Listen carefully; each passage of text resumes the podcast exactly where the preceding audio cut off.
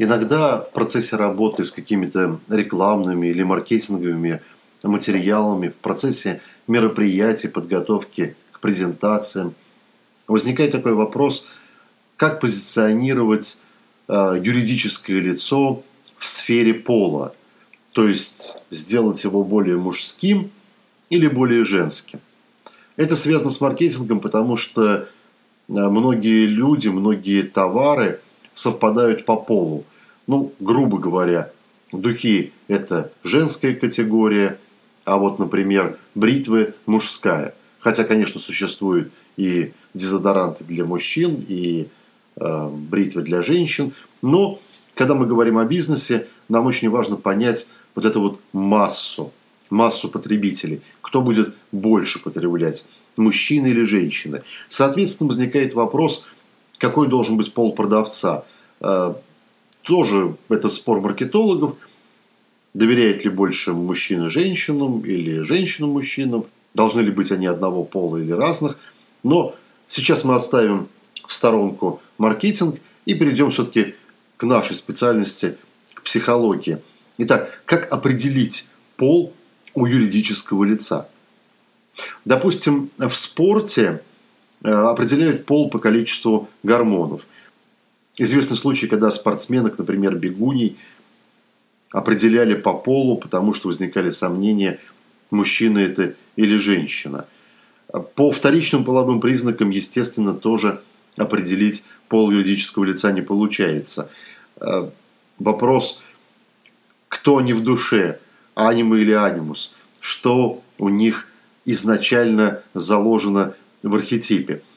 И для социального теста можно использовать метод блокировки. Точнее, не метод, а наблюдение за тем, как социальные сети, например, или другие юридические лица блокируют пользователей в своих социальных сетях, в своих комментариях, в своих публикациях. Известно, что мужчины и женщины ведут себя немного по-разному именно тогда, когда заносят людей в черный список. Если говорить обобщенно и достаточно грубо, то женщины вносят черный список, потому что они боятся. Выглядит это так, что они вносят черный список с надеждой, что все-таки за ними будут гоняться. Они оставляют какие-то лазейки в социальных сетях или в других э, методах взаимодействия с ними. Но вообще говоря, они пытаются спрятаться. Спрятаться от значительной агрессии, от, от страха, от собственного в том, что кто-то из мужской среды их слишком быстро догонит и, можно сказать, что изнасилует. Мужчины блокируют в социальных сетях по другой причине, когда их функция закончена, так же, как у самцов. То есть если он выполнил свое дело, он спарился с самкой, то его функция закончена, она ему как бы больше не нужна, и он уже отмахивается от нее. Ну, например, козел может просто бодать самку, которая мешает ему есть. Можно говорить, что мужчины и женщины разделены по принципу больше страха или больше функций. Поэтому для того, чтобы определить пол юридического лица, психологам интересно посмотреть, кого и как они блокируют.